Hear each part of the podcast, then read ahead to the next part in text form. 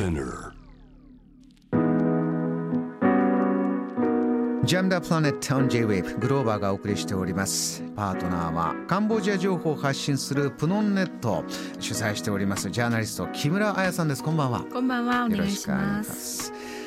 トピックはこちらです。カンボジアでのお話ですね。ポル・ポト派砂漠特別法廷終結集団殺害など16年かけ裁判。存命被告は1人。91歳元幹部。終身刑に。えー改めて基本的なところからえーおさらいしながら伺っていきたいと思います。はい。解説お願いします。はい、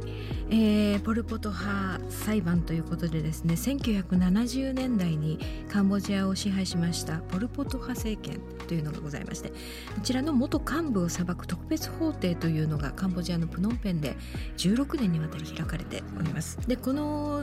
特別法廷がこの9月の22日ついこの間ですね。5人の被告のうち唯一生存しているキュー・サンファン国家幹部会議長なんですけれども91歳うん。の上級審というのを開きまして一審でこの人は終身刑を言い渡されてるんですけれども、はい。この終身刑を支持する判決を言い渡した。でもちろんこのあの判決そのものも大きなニュースなんですけれども、まあ、それよりもといいますかこの判決をもってですね特別法廷の、えー判決が最後となり、えー16年の裁判が終結したと。そういうニュースです。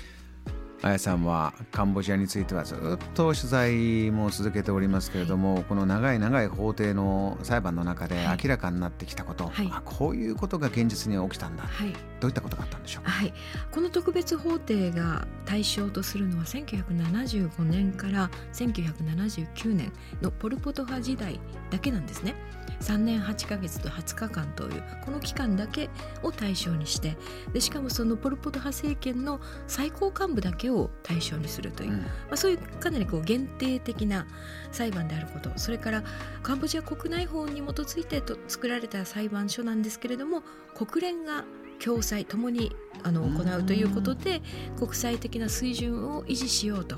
で判事も弁護士もみんなあの半分ずつなんですね。あのカンボジア人が過半数なんですけれども国際裁判官とそれからカンボジア人裁判官というふうにですね合議でやっていると、ま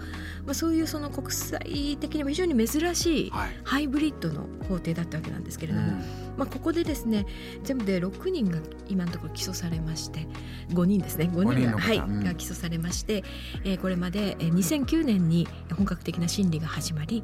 ずっと長い間審理が続いて公判が続いていたと。でその中であのー最高刑が終身刑なんですね。うん。死刑ではなくて終身刑というふうにしましてそして次々に裁いていったんですけれども、まあ、判決を受けてから亡くなった方もいるんですけれども5人のうち4人がもうすでに亡くなっている状態でたった一人残った旧三藩ある時代の方々にはおなじみのお名前なんですけれども、うん旧三藩国家幹部会議長という方がですね、えー人が今回の裁判で終身刑になってそして裁判が終結したと。でもたくさんの証言がありたくさんの調査が発表されました。で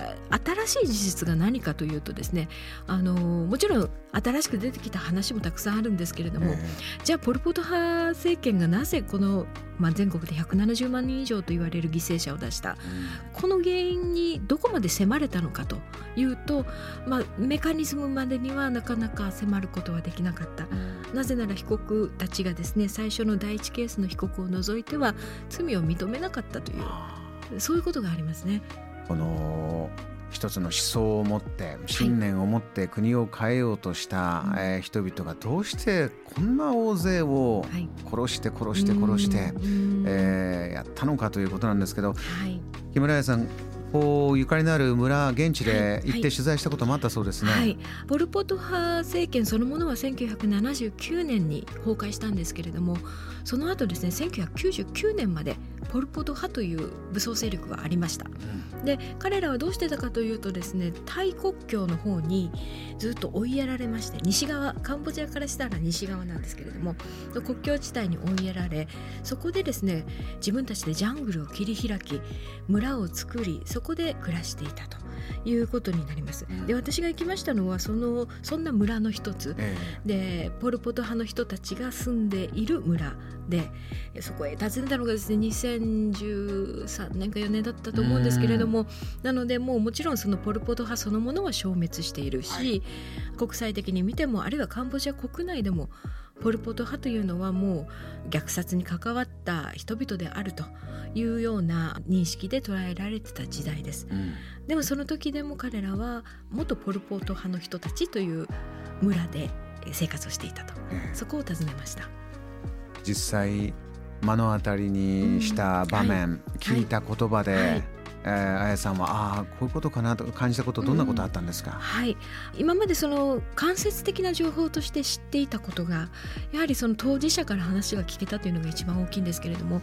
例えばそのポル・ポト派って皆さん恐ろしいその洗脳された狂信集団みたいなイメージを持つ方もいらっしゃるんですけれども実はあのごくごく普通の農民たちなんですね。うん。で彼らがどうやってポル・ポト派の兵士になったのかということなんですけれどもある男性の証言がありまして1973年に17歳で兵士になったと。はい、で彼が言うにはですね、うん、あの村にポル・ポト派の兵士がやってきたと。でその兵士はですね黒い服に黒マーといってそのカンボジアの人たちがよく使うあの木綿のスカーフなんですけれども黒マーを巻いて帽子をかぶりサンダルを履いてサングラスをかけてとってもかっこよかったんだと。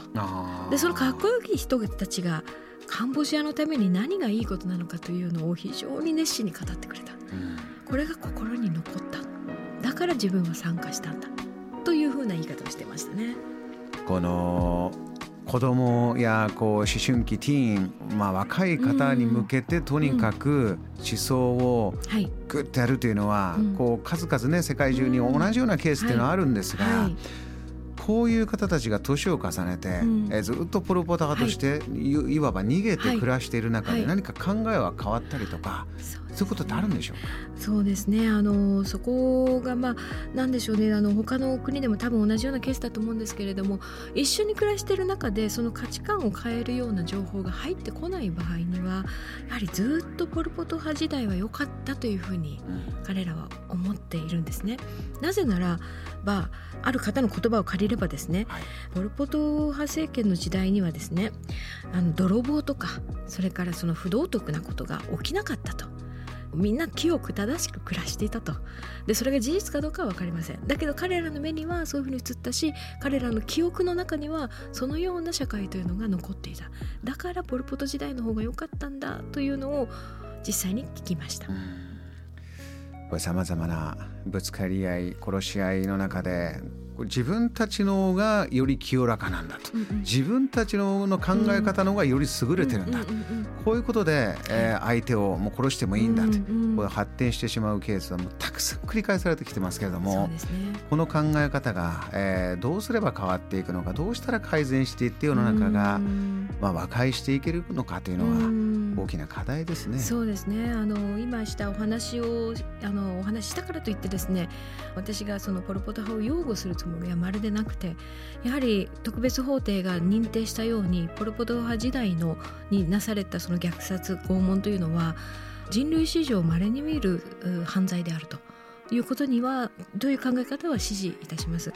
ただそれそのポル・ポト派時代に関しても今もそのポル・ポトのですね肖像を部屋に飾りあの時代は良かったと言ってる人たちがいるでこれが一体何なんだということをですね、えー、裁判が終わってもやはり究明し続ける努力というのは必要なんじゃないかなと思います。JAM The Planet